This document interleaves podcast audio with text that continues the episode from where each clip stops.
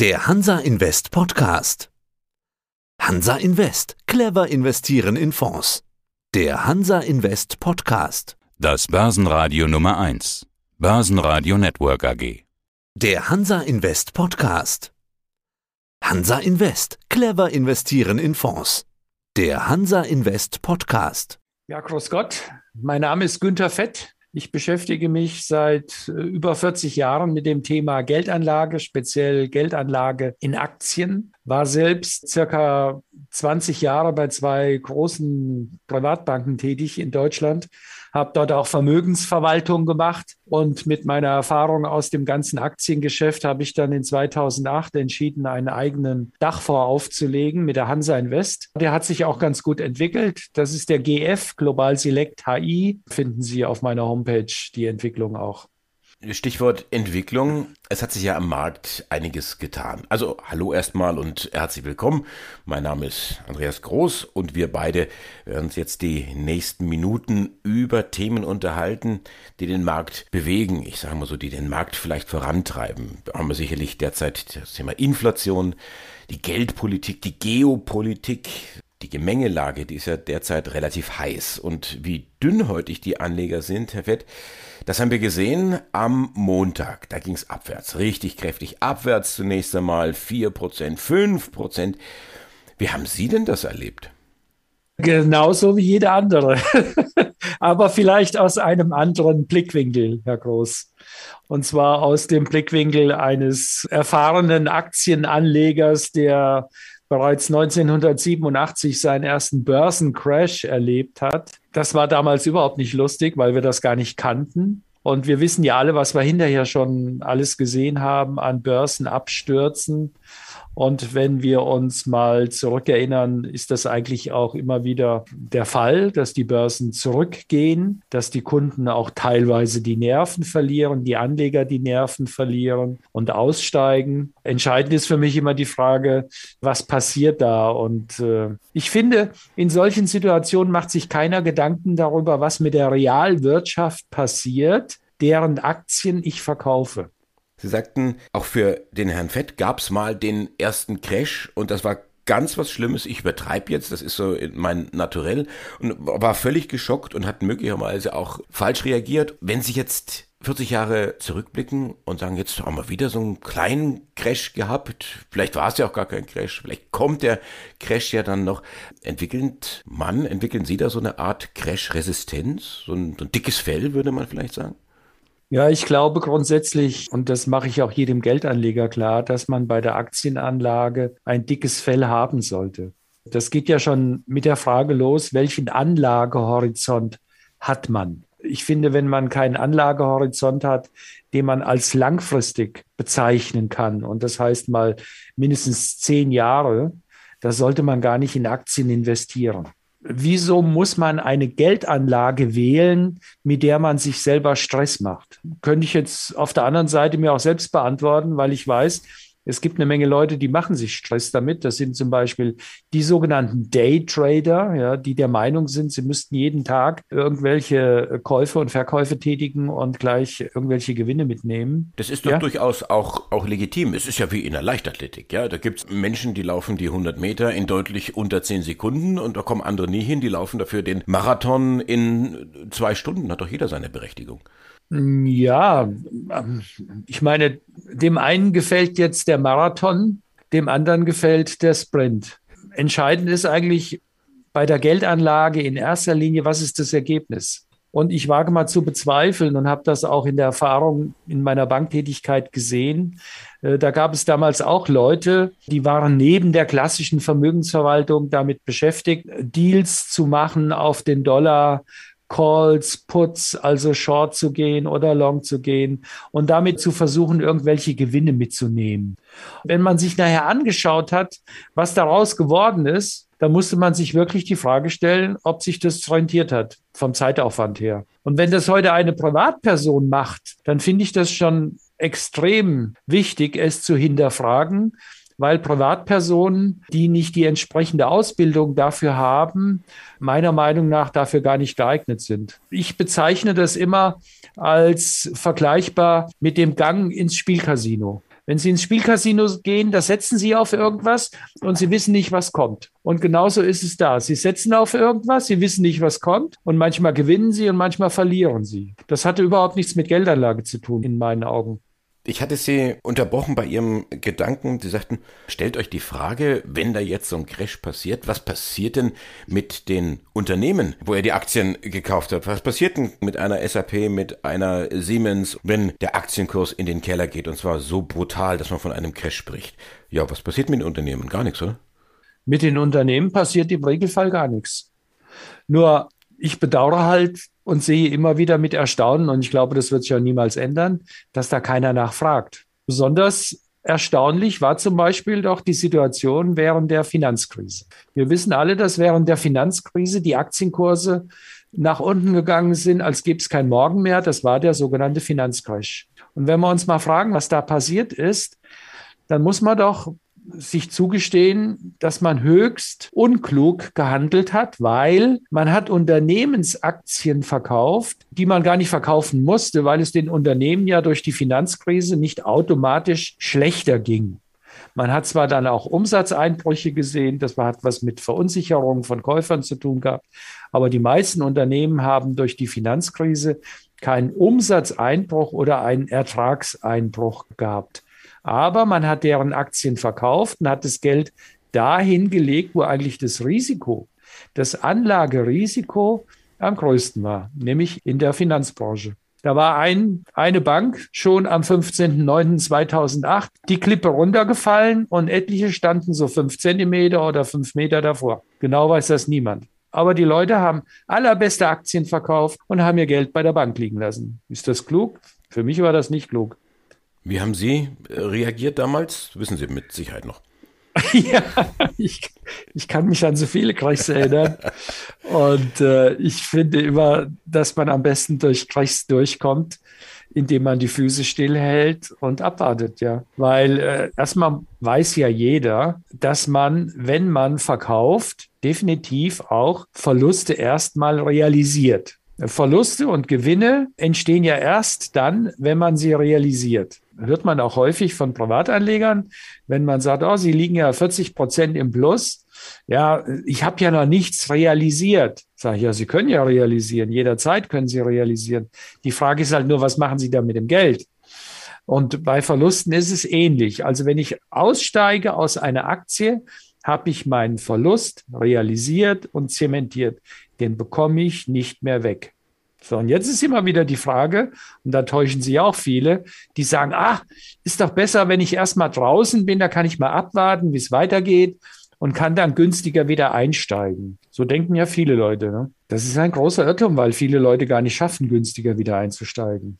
Ich habe einen ähnlichen Fehler gemacht und aus dem Fehler habe ich gelernt in 2011. 2011 hatten wir den Atomzwischenfall in Fukushima. Ich war höchst verunsichert und hatte mir überlegt, wenn es plötzlich heißt, Giftwolke über Tokio, dass dann die Börsen dermaßen nach unten rauschen und keiner wusste, was dann mit der Weltwirtschaft passiert. Und in dieser Phase habe ich mich mit einem Großteil meiner Fonds aus dem Markt verabschiedet. Das Dumme war nur, dass ich den ersten Verlust ja da schon hatte. Es verkauft ja keiner am Peak. Das ist ja auch so lustig. Die Leute verkaufen ja erstmal, wenn es ein ganz schönes Stück weit schon mal nach unten ging. Das ist grundsätzlich so. Wenn die Aktienkurse oben sind, neigen die Leute immer zum Kaufen, weil sie das Gefühl haben, sie verpassen was. Wenn die Aktienkurse fallen, dann bekommen sie Angst und steigen aus. Veranlasst mich immer zu der Empfehlung, wenn man in Aktien investiert, Emotionen wie Gier und Angst außen vor zu lassen. Können aber die wenigsten. Aber das muss man vorher wissen. Und man, man kann es ja lernen. Sie hatten jetzt gesagt, Fukushima sind Sie raus, haben also Verluste realisiert. Was hat Sie der Spaß ungefähr gekostet? In 2011 habe ich ein Minus gemacht mit, also ich muss dazu sagen, ich bin nachher natürlich wieder rein, ist ja logisch, aber ich bin höher rein, als ich unten raus bin. Das heißt, wenn man so will, habe ich Geld kaputt gemacht.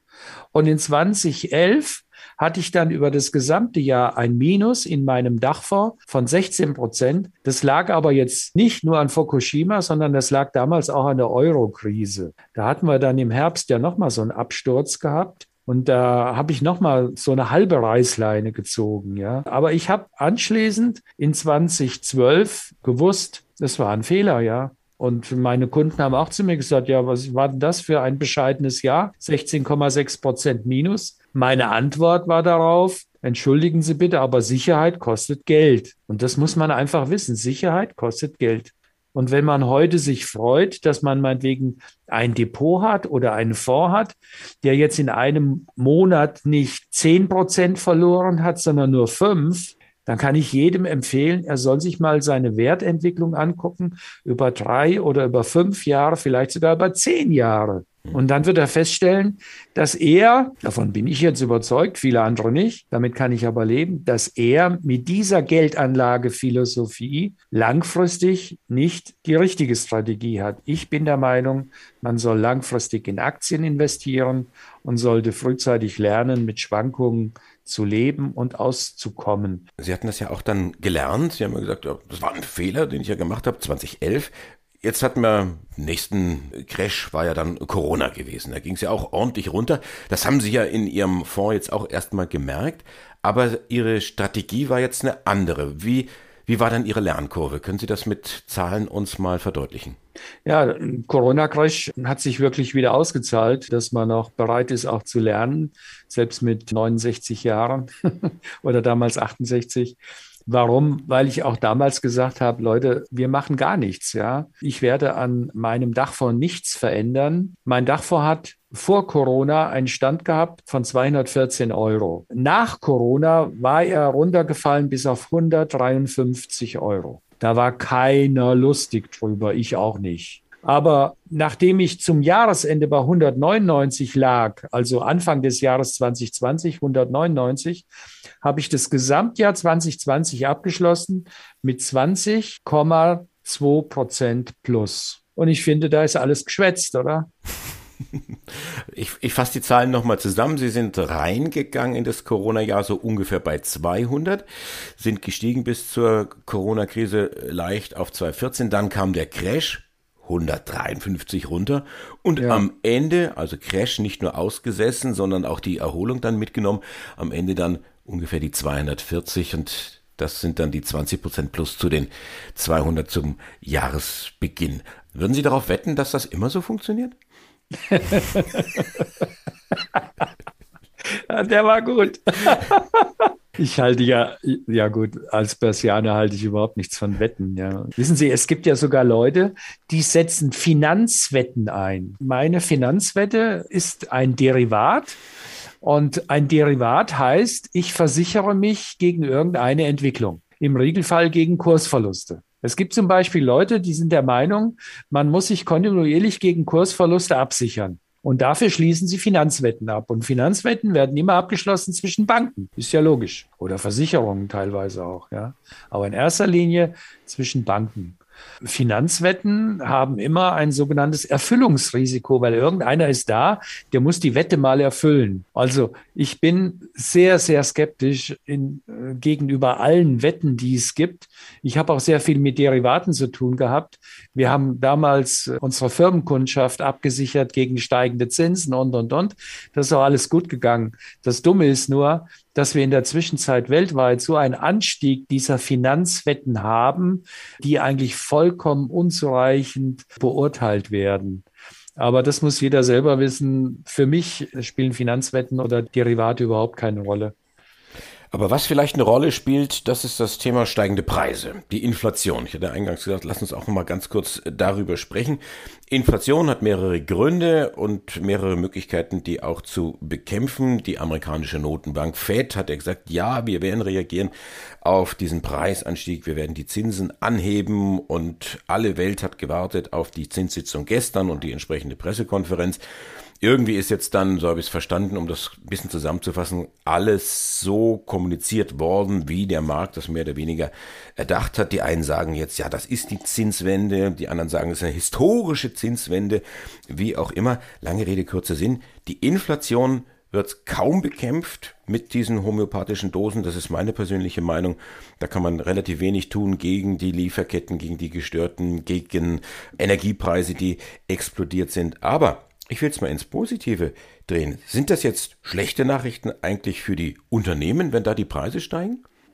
Das müssen nicht zwangsläufig schlechte Nachrichten sein, aber diese Nervosität an den Anlagemärkten, an den Aktienmärkten, die kommt auch noch aus einer Zeit, wo der Zins eine ganz andere Rolle gespielt hat als die letzten Jahre. Wir haben ja mal eine Phase gehabt, da haben sie fünf, sechs, sieben Prozent an Zinsen bekommen auf Bundesanleihen. Da hat also der Aktienmarkt viel nervöser auf Zinsentwicklungen reagiert.